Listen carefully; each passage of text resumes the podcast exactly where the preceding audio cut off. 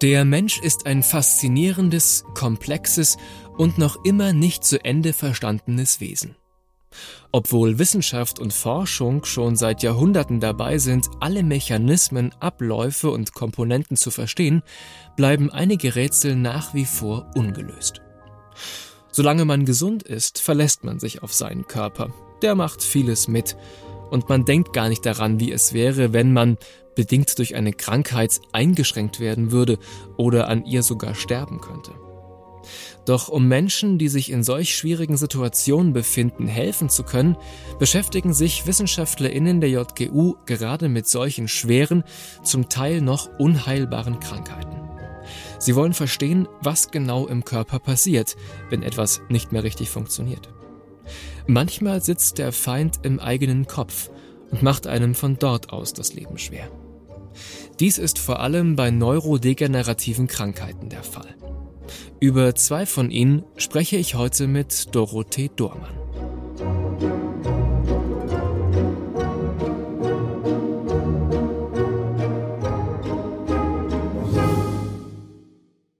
Mainz of Mainz, der Gutenberg Talk.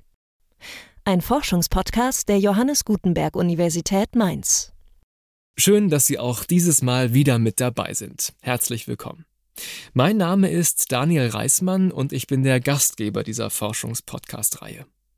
Gemeinsam mit Ihnen möchte ich in wissenschaftliche Themen und Fragestellungen eintauchen. Vieles in Wissenschaft und Forschung hilft, unser heutiges Leben und uns selbst zu verstehen. Ich möchte Ihnen durch diese Podcast-Reihe zeigen, an welchen Themen und Fragestellungen die WissenschaftlerInnen der JGU arbeiten. Bei den allermeisten Themen bin ich selbst nur Laie und deshalb lade ich mir in jeder Podcast-Folge eine Wissenschaftlerin, einen Wissenschaftler der JGU ein, um Spannendes und Wissenswertes zu erfahren. So auch heute.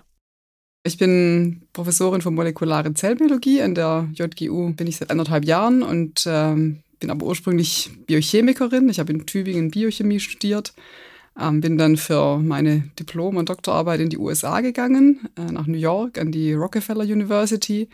Ich habe dann dort an ähm, dem Wechselspiel zwischen Viruserkrankungen und dem Immunsystem gearbeitet, also wie das Immunsystem ähm, menschliche Herpesviren erkennt. Und da sind wir über einen zellulären Abbauweg, die Autophagie, gestoßen, die da in dem Prozess wichtig ist. Und gleichzeitig hat sich äh, herausgestellt, dass ähm, die Autophagie auch ein ganz wichtiger Weg in der Zelle ist, um Proteinaggregate loszuwerden, also Proteinmüll, wie er bei neurodegenerativen Erkrankungen vorkommt. Und das hat mich dann damals gepackt und das war so gegen Ende der Doktorarbeit und dann habe ich gedacht, das wäre doch ein interessantes Forschungsthema für die Zukunft und habe mir dann eine Stelle in München gesucht beim äh, Professor Christian Haas, der eine Koryphäe in der Forschung äh, neurodegenerativen Erkrankungen ist und habe dann da angefangen an diesen Proteinaggregaten und ihrem Zusammenhang zur Neurodegeneration zu forschen. Und genau, da war ich dann mehrere Jahre und habe dort angefangen, meinen Fokus auf die amyotrophe Lateralsklerose und die frontotemporale Demenz zu legen, weil die Proteinaggregate, die dort vorkommen, noch recht wenig erforscht waren zu der Zeit. Und ähm, habe dann in München meine eigene unabhängige Forschungsgruppe äh, gegründet und ähm, seitdem ist der Hauptgegenstand meiner Forschung eben die Proteinaggregate, die in der amyotrophen Lateralsklerose und frontotemporalen Demenz vorkommen. Wir versuchen da herauszufinden, wie es zu dieser Aggregation überhaupt kommt und welche Faktoren in der Zelle dem entgegenwirken und wie wir da vielleicht eingreifen könnten. Genau, mit diesem Thema bin ich dann vor anderthalb Jahren auf die Professur nach Mainz berufen worden. Frau Dormann, Sie sind Expertin auf dem Gebiet der neurodegenerativen Erkrankungen. Den Begriff haben Sie eben auch schon mal ganz kurz genannt. Was ist das denn eigentlich? Was haben wir uns unter neurodegenerativ vorzustellen? Ja, also wörtlich bedeutet es ja einfach das Entarten von Nervenzellen. Also ne, aus dem Griechischen, das Neuron ist die Nervenzelle und der lateinische Begriff degenerare ist die Entartung. Ähm, und was damit gemeint ist, dass äh, Nervenzellen ihre Funktion verlieren und dann letztlich auch absterben. Und man hat eben dann im zentralen Nervensystem einen fortschreitenden Funktionsverlust von Neuronen. Neuronen sind ja miteinander verschaltet und ähm, leiten Signale von Zelle zu Zelle weiter und steuern alle sämtliche Lebensprozesse. Und wenn da ein großer Anteil von Neuronen einfach abstirbt, dann fallen diese ganzen Schaltkreise in sich zusammen. Und genau das läuft bei diesen Erkrankungen ab in unterschiedlichen Gehirnregionen. Und je nachdem, in welcher Gehirnregion das abläuft, hat man dann unterschiedliche Funktionsausfälle und Symptome. Jetzt betreiben Sie ja Grundlagenforschung. Das ist in der Wissenschaftscommunity natürlich klar, was das ist, aber vielleicht können Sie auch einem Laien, auch wie mir mal erklären, was eigentlich Grundlagenforschung bedeutet. Genau, also in der Grundlagenforschung an neurodegenerativen Erkrankungen versucht man zunächst mal wirklich zu verstehen, was bei diesen Erkrankungen schiefläuft und die äh, beteiligten Moleküle, also die Gene und Eiweiße, die da nicht mehr richtig funktionieren, genauer zu verstehen. Und versuchen eben anhand von simplen Modellsystemen, also zum Beispiel Kulturen, Zellkulturen oder auch gereinigten Faktoren, erstmal diese Prozesse nachzustellen und sie dann genau zu verstehen, sodass wir erstmal lernen, was läuft da auf molekularer Ebene schief und wie könnten wir da vielleicht eingreifen. Denn diese Grundlagen sind ja essentiell, damit man überhaupt über Therapieansätze und neue äh, Therapiemöglichkeiten nachdenken kann und da ansetzen kann. Nach Angaben der Deutschen Alzheimer Gesellschaft und der Demenz Selbsthilfe waren in Deutschland im Jahr 2021 rund 1,8 Millionen Menschen an Demenz erkrankt. Tendenz steigend. Den größten Teil nimmt dabei die Alzheimer-Erkrankung, eine spezielle Form der Demenz, ein. Laut Prognosen könnten im Jahr 2050 bis zu einer Million Menschen mehr von Demenz betroffen sein als heute schon. Ein Grund für die steigenden Zahlen sind bessere und effizientere medizinische Untersuchungsmethoden. Erkrankungen bleiben nicht mehr oder zumindest nicht so lange unentdeckt. Wenn Menschen, die noch in Ausbildung, Studium oder Beruf sind, an Demenz erkranken, müssen sie ihr Leben oft radikal umstellen. Sogar das Aufgeben der Arbeit oder des Studiums können dazugehören. Expertinnen weisen immer wieder darauf hin, dass für diese Altersgruppe noch zu wenig Betreuungs- und Pflegeangebote zur Verfügung stehen. Auch für das Umfeld der Erkrankten kann solch eine Diagnose einen weitreichenden Einschnitt in ihr bisheriges Leben darstellen, da auf sie beispielsweise die Betreuung oder Pflege der oder des erkrankten Angehörigen zukommt. Für alle Beteiligten eine herausfordernde und belastende Situation, für die möglichst schnell eine hilfreiche Lösung gefunden werden muss. Jetzt steht im Fokus Ihrer Arbeit stehen die beiden neurodegenerativen Erkrankungen, einmal Amyotrophe Lateralsklerose, ALS, und die frontotemporale Demenz. Nun sagen die Krankheiten vielleicht nicht jedem was. Also Demenz hat man schon mal so gehört, auch vielleicht aus dem Verwandten- oder Bekanntenkreis. Wie äußern sich denn diese beiden Krankheiten? Also wie könnte man die auch von außen, auch als nicht geschulter Mensch, äh, wie könnte man die identifizieren? Also die amyotrophe Lateralsklerose zeichnet sich dadurch aus, dass die Muskeln nach und nach erschlaffen, also sämtliche willkürliche ähm, Muskulatur, die man braucht, um ne, sich zu bewegen, zu sprechen, zu schlucken, die ähm, degeneriert. Und das liegt daran, dass die äh, Nervenzellen, die die Muskeln innervieren, absterben und dann können die Muskeln nicht mehr angesteuert werden und kriegen keinen Stimulus. Und wenn die nicht mehr stimuliert werden, dann erschlaffen die und ähm, ja, es kommt dann eben zu dieser nach und nach zur kompletten Lähmung. Was den Patienten zunächst mal passiert, dass sie vielleicht häufiger stolpern oder Probleme beim, beim Schlucken bekommen.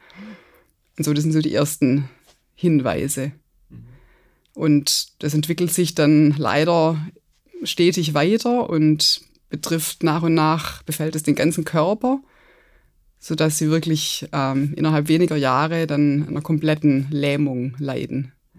Und dann meistens auch eben äh, Unterstützung der Atmung brauchen, künstlich beatmet werden müssen und dann durch Sekundärinfekte zum Beispiel dann versterben. Also eigentlich sehr eine sehr grausame Krankheit. Wie schnell kann sowas ablaufen? Wie schnell kann das passieren? Also quasi vom ersten Anzeichen, was man auch selber merkt, bis dann zu so einer vollständigen Lähmung?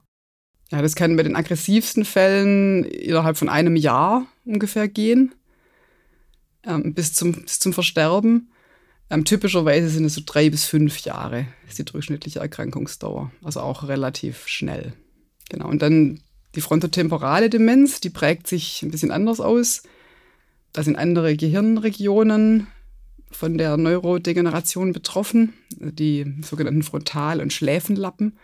Und das sind die Gehirnregionen, die so unser, mm, unser, unser, unsere Persönlichkeit, unser Sprachvermögen steuern und unser Verhalten. Und deshalb verändert sich bei den Patienten sehr stark das Sozialverhalten. Ähm, ja, der Antrieb kann verändert sein. Genau, es ist kein ganz klar ausgeprägtes Krankheitsbild, sondern kann, ganz, kann sich ganz unterschiedlich äußern. Manche Patienten werden ganz apathisch, haben gar keinen Antrieb mehr. Manche werden äh, dagegen völlig enthemmt. Genau, also besonders ausgeprägt ist da eben, dass die, die, äh, die Patienten nicht mehr wissen, wie man sich, sich in äh, einer bestimmten im Umgang mit anderen Menschen angemessen verhält. Ähm, sie verändern ihr komplettes Wesen, ihre Persönlichkeit, den Umgang mit anderen Menschen, was auch anders ist als bei zum Beispiel der Alzheimer-Erkrankung, ist, dass die frontotemporale Demenzpatienten wirklich gar keine Einsicht in ihr Krankheitsbild haben. Also die merken gar nicht, dass mit ihnen was nicht stimmt, sondern fühlen sich selbst immer noch ja, ganz normal und gesund und nur die Umwelt bemerkt es. Und was auch einen weiteren ähm, Fortschritten der Krankheit dann oft noch hinzukommt, sind Sprachstörungen, dass sie ähm, Wortfindungsstörungen haben oder Sprache nicht mehr richtig wahrnehmen können, nicht mehr ähm, interpretieren können und dann eben auch nicht mehr normal kommunizieren können. Jetzt haben Sie eben schon, schon gesagt bei der frontotemporalen Demenz, wie die anfängt, wie Sie sich am Anfang die Symptome ähm, darstellen. Wenn ich jetzt jemanden im Bekannten- oder Verwandtenkreis hätte, der, der so reagiert, würde ich erstmal nicht auf diese, diese Erkrankung kommen, obwohl die ja eigentlich schon sich deutlich zeigt. Ähm, also ist auch die Dunkelziffer bestimmt relativ hoch, oder? Also von denen auch Erkrankungen, die vielleicht nicht, entweder gar nicht oder erst sehr spät erkannt werden. Ja, das ist tatsächlich so, dass die oft auch ähm, lang erstmal gar nicht erkannt werden oder auch erstmal fehldiagnostiziert werden für vielleicht eine Schizophrenie oder eine andere psychiatrische Erkrankung, weil es ja da durchaus Überlappungen gibt. Oder als Depression vielleicht erstmal ähm, missdiagnostiziert wird und dann stellt sich erst im weiteren Verlauf heraus, ähm, wenn die Patienten immer, ja, sage ich mal, funktionsunfähiger werden oder immer mehr ne, Kontrolle äh, über ihre Fähigkeiten verlieren und dann wirklich dement werden, dass es eben eine Demenz ist. Also wenn das immer weiter fortschreitet, mhm. wird es dann oft erst klar. Aber wenn man jetzt vielleicht bei einem Verwandten, bei einer Bekannten sowas, sowas feststellt, solche Veränderungen, wie Sie sie gerade beschrieben haben, was würden Sie solchen Menschen dann raten? Also was könnten die denn tun, um sicherzugehen, ob es zum Beispiel so eine frontotemporale Demenz ist? Also der, die erste Anlaufstation ist da schon ähm, die Psychiatrie. Die sind im Prinzip dann schon geschult und können bestimmte Tests durchführen, die das dann so ein bisschen besser eingrenzen können. Gibt es denn bei den beiden Erkrankungen, mit denen Sie sich hauptsächlich beschäftigen, eine bestimmte Gruppe von Menschen? Kann man die irgendwie charakterisieren, wo man sagt, das ist auffällig, dass es diese Gruppe besonders trifft? Eigentlich jetzt nicht. Also bei der ALS ist es so, dass Männer ungefähr anderthalb Mal so häufig betroffen sind wie Frauen. Und ähm, außerdem ist es natürlich so, dass ähm, vor allem Menschen im höheren Alter, also zwischen 40 und 60 ungefähr, davon betroffen sind. Aber jetzt innerhalb von dieser Gruppe ist es jetzt relativ schwer vorherzusagen, ob jemand eine besondere Neigung dazu hat. Also die meisten Fälle ähm, treten sporadisch auf, also wir kennen wir keine genetischen Ursache. Es gibt eine kleine Anzahl von Fällen, die auch genetische Komponente haben, wo ein Gendefekt vorhanden ist. Das sind aber jetzt eher ein kleinerer Prozentsatz.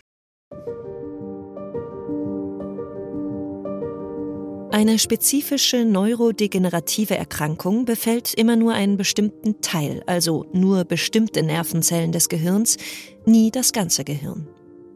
Bei Parkinson werden beispielsweise die Nervenzellen betroffen, die Dopamin herstellen.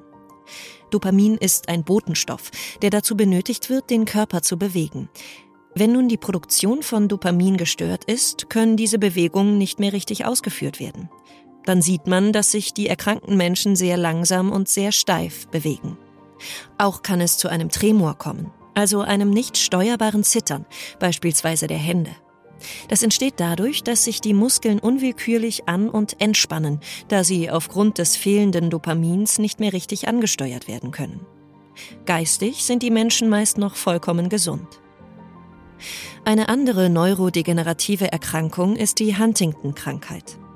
Auch sie betrifft Nervenzellen, die an Bewegungsabläufen beteiligt sind. Durch den Abbau, die Degeneration dieser Nervenzellen, wird der Botenstoff Glutamat freigesetzt. Typische Symptome dieser Erkrankung sind überschwängliche Bewegungen, Gleichgewichtsstörungen, aber auch Zittern und Störungen der Feinmotorik. Im Unterschied zu Parkinson greift die Huntington-Krankheit auch die geistige Leistungsfähigkeit der erkrankten Person an. Das Sozialverhalten der Betroffenen kann sich dramatisch ändern.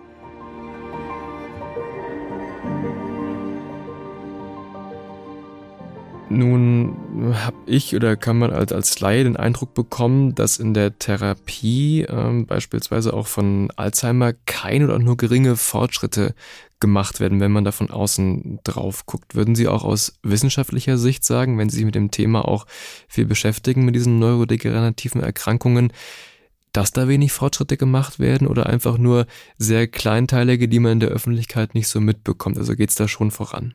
Von außen kann man tatsächlich den Eindruck kriegen, dass, ähm, dass da wenig äh, Therapieerfolg da ist, zum Beispiel bei klinischen Studien. Man hört ja öfters wieder von neuen Medikamenten, die erprobt werden in klinischen Studien und die dann wirkungslos sind, waren.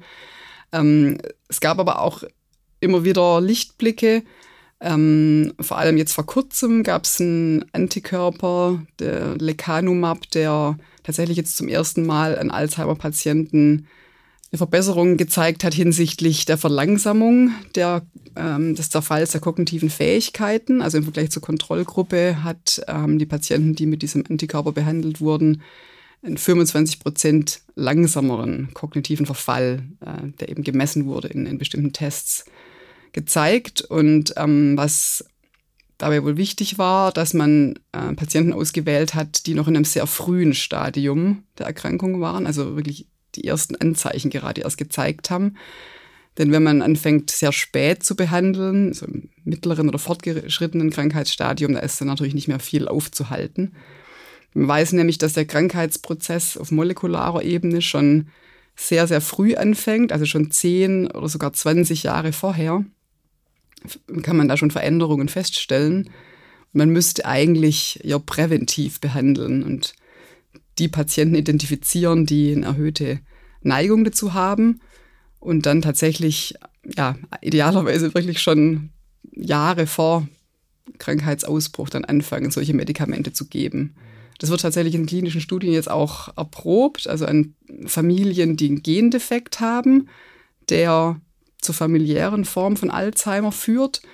Und bei den Patienten hat man eben auch festgestellt, dass, oder bei den noch gesunden ähm, Mutationsträgern, die diesen Gendefekt tragen, dass schon 20 Jahre ungefähr ähm, vor, Aus, also vor dem ähm, Ausbruch der Krankheiten der ersten Symptome schon ähm, solche Ablagerungen im Gehirn sichtbar ähm, gemacht werden können mit, mit bildgebenden Verfahren und dass dort schon erste Veränderungen in, auf die, von diesen aggregierenden Proteinen messbar sind. Und man müsste tatsächlich dann idealerweise über ein ganzes Jahrzehnt vorher schon die Patienten mit, mit den Medikamenten oder ja, Wirkstoffen, die wir kennen, die diesen Proteinaggregationsprozess aufhalten können, da müsste man eigentlich schon anfangen zu behandeln.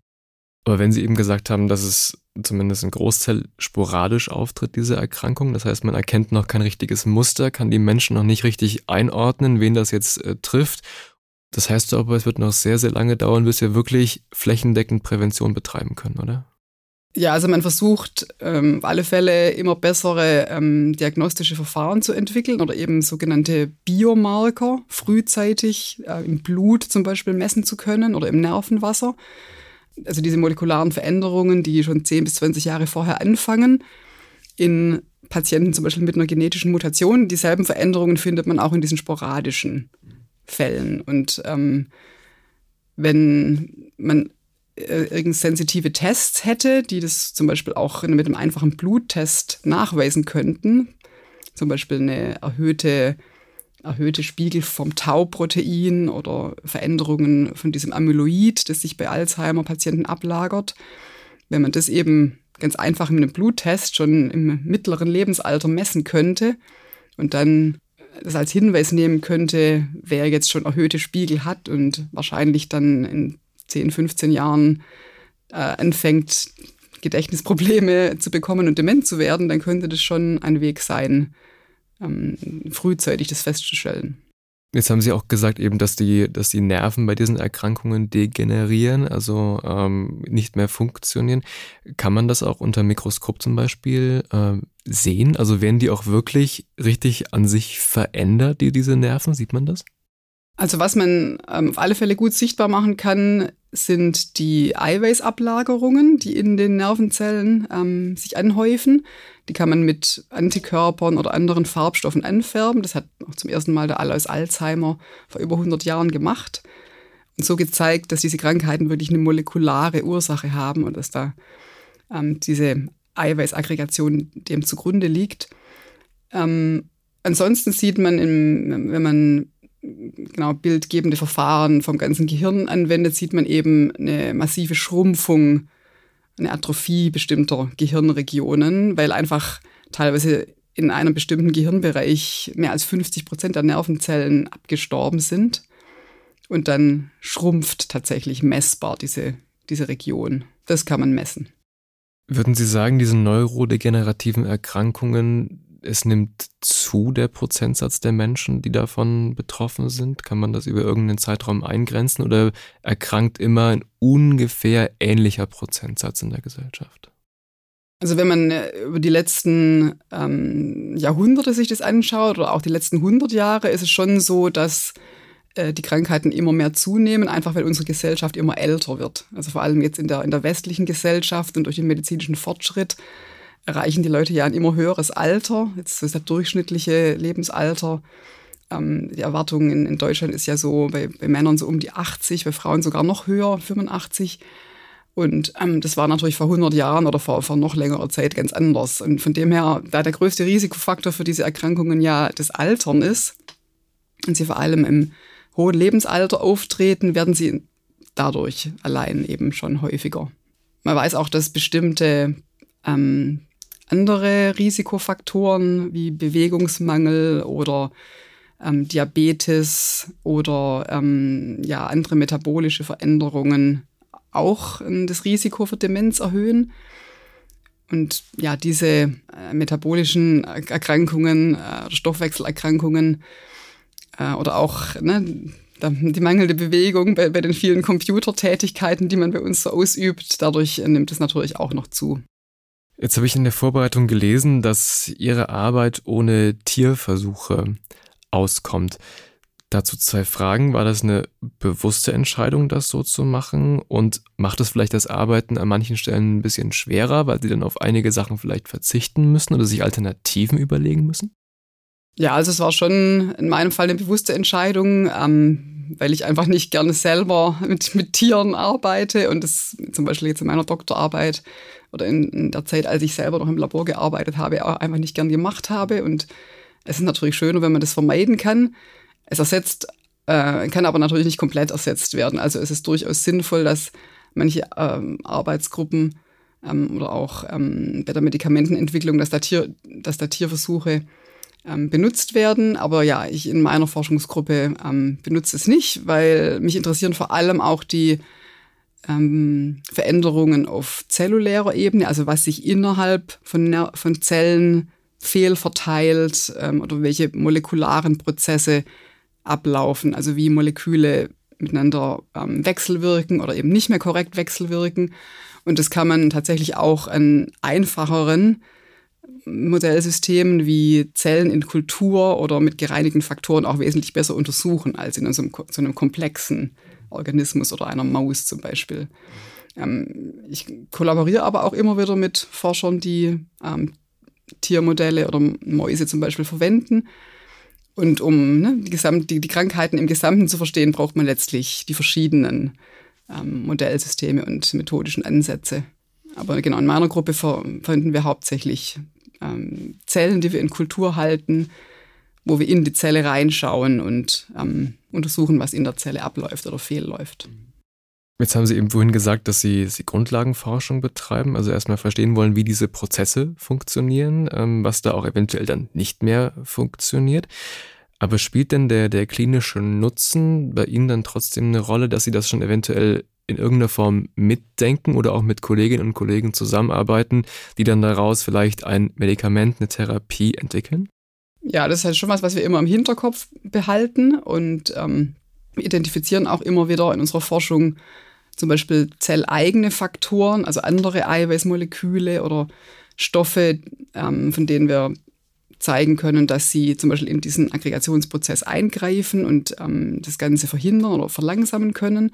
Und dann kann man natürlich sich schon überlegen, wie könnte man diesen Mechanismus oder diese Moleküle vielleicht ausnutzen, um, um daraus eine Therapie zu entwickeln.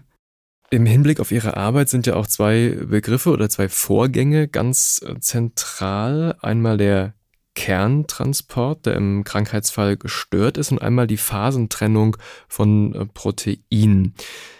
Sagt mir jetzt als Laien erstmal nicht so unglaublich viel. Ähm, vielleicht können Sie mir aber trotzdem erklären, ähm, um was es bei diesen beiden Sachen geht und warum die auch für das, was Sie erforschen wollen, was Sie herausfinden wollen, so wichtig sind.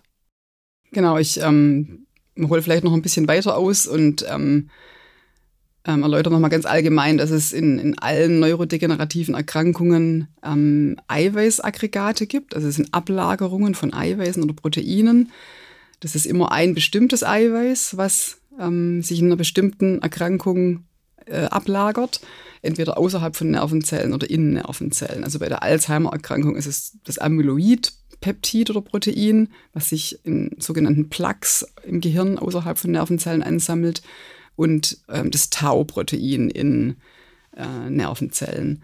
Und bei der amyotrophen Lateralsklerose oder der frontotemporalen Demenz zum Beispiel sind es RNA-Bindeproteine, die normalerweise im Zellkern vorliegen, also im, in dem Ort in der Zelle, der unsere Erb, unser Erbgut lagert. Und diese RNA-Bindeproteine die binden Nukleinsäuren, also binden das Erbgut oder den Botenstoff RNA ähm, und haben in diesem Prozess eine ganz wichtige regulatorische Funktion. Also sie helfen beim Ablesen der Erbinformation und beim Übersetzen dieser Erbinformation. Und wenn diese RNA-Bindeproteine jetzt nicht mehr korrekt funktionieren, sondern, sondern verklumpen und sich ablagern, dann kommt es eben zur Fehlregulation im Ablesen der Erbinformationen. Genau das sieht man bei ALS und FTD-Patienten, dass sich diese RNA-Bindeproteine im Zytoplasma der Zelle ablagern, also verklumpen. Und ähm, wir versuchen, und gleichzeitig fehlen sie im Zellkern. Also sind normalerweise im Zellkern von allen Körperzellen zu finden. Aber in den Nervenzellen, die degenerieren, in den betroffenen Gehirnregionen, fehlen sie im Zellkern und sie lagern sich im Zytoplasma ab. Und in unserer Forschung interessiert uns nun genau dieser Prozess, wie es zu dem Verlust der Proteine im Zellkern kommt und zu dieser Ablagerung im Zytoplasma. Und ähm, wir haben gefunden, dass der Eintransport der Proteine in den Zellkern gestört ist. Und diesen Kerntransportprozess untersuchen wir genau, wie der abläuft, welche Faktoren daran beteiligt sind und haben da zum Beispiel ein wichtige ähm, Kerntransportrezeptoren identifiziert, die diese Proteine binden und in den Kern rein shutteln. Und haben dann auch gefunden, dass ähm, die, manche von diesen Kerntransportrezeptoren, ähm, wenn sie im Zytoplasma diese Proteine binden, gleichzeitig auch der Aggregation entgegenwirken. Also die haben auch eine wichtige Funktion im Unterdrücken dieser Aggregation. Und dann schauen wir uns noch an, wie ähm, wie genau diese Aggregation zustande kommt. Und ähm, da ist es bei den Proteinen wie dem Tau-Protein oder diesen RNA-Bindeproteinen, die in der amyotrophen Lateralsklerose oder frontotemporalen Demenz aggregieren, so, dass die äh, ein bisschen ungewöhnliche Proteine sind. Die haben nicht wie viele andere Proteine in der Zelle, ähm, haben einen weniger hohen Anteil an gefalteten Regionen, sondern haben lange unstrukturierte Regionen. Die sind also quasi wie, haben wie so Spaghetti-Arme, die wie Spaghetti, ähm, kennt ja jeder, eben auch klebrig sind.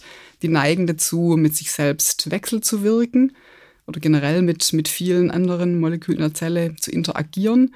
und neigen dadurch eben besonders stark zur Verklumpung. Und ähm, sie, man hat gefunden, dass sie besonders ähm, stark äh, zur Phasentrennung neigen. Das ist ein Prozess, den kennt man eigentlich aus dem Alltag. Wenn man Öl zum Beispiel mit Essig mischt, dann sondern sich die, ähm, ne, die Lipidmoleküle ja ab und, und bilden eben äh, Öltröpfchen, also bilden eine eigene Phase in der wässrigen Phase.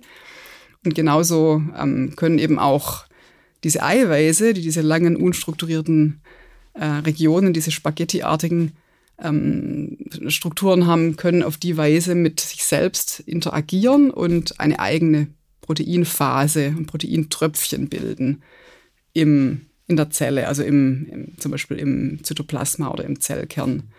Und durch diesen Prozess der Phasentrennung denken wir, dass die Aggregate zustande kommen, also dass die Moleküle auf die Weise erstmal so Tröpfchen bilden und in den Tröpfchen hat man eine sehr hohe Proteinkonzentration und dadurch verfestigen die sich mit der Zeit und verklumpen. Mhm. Und diesen Prozess zum Beispiel stellen wir auch im Reagenzglas nach, im Labor nach und untersuchen ihn im Detail und wie man ihn beeinflussen kann durch verschiedene Wirkstoffe oder durch zelluläre Faktoren.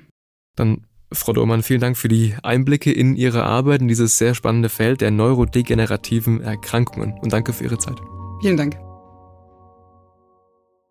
Unsere Gesellschaft wird immer älter. Und da viele Erkrankungen auch mit dem Alter zusammenhängen, da sie dann beispielsweise häufiger vorkommen, ist es so essentiell wichtig, die Forschung in diesem Bereich weiter voranzutreiben. Die Wissenschaftlerinnen der Uni Mainz leisten dazu einen herausragenden Beitrag. Ich danke Ihnen für Ihr Interesse an unserem heutigen Thema und an meinem Gast. Hoffentlich konnten Sie, genauso wie ich, aus dem Gespräch Neues lernen. Das wäre großartig. Und ebenso freuen würde ich mich darüber, wenn ich Sie auch bei der nächsten Podcast-Folge wieder begrüßen darf. Für heute sage ich Tschüss und alles Gute. Wir hören uns.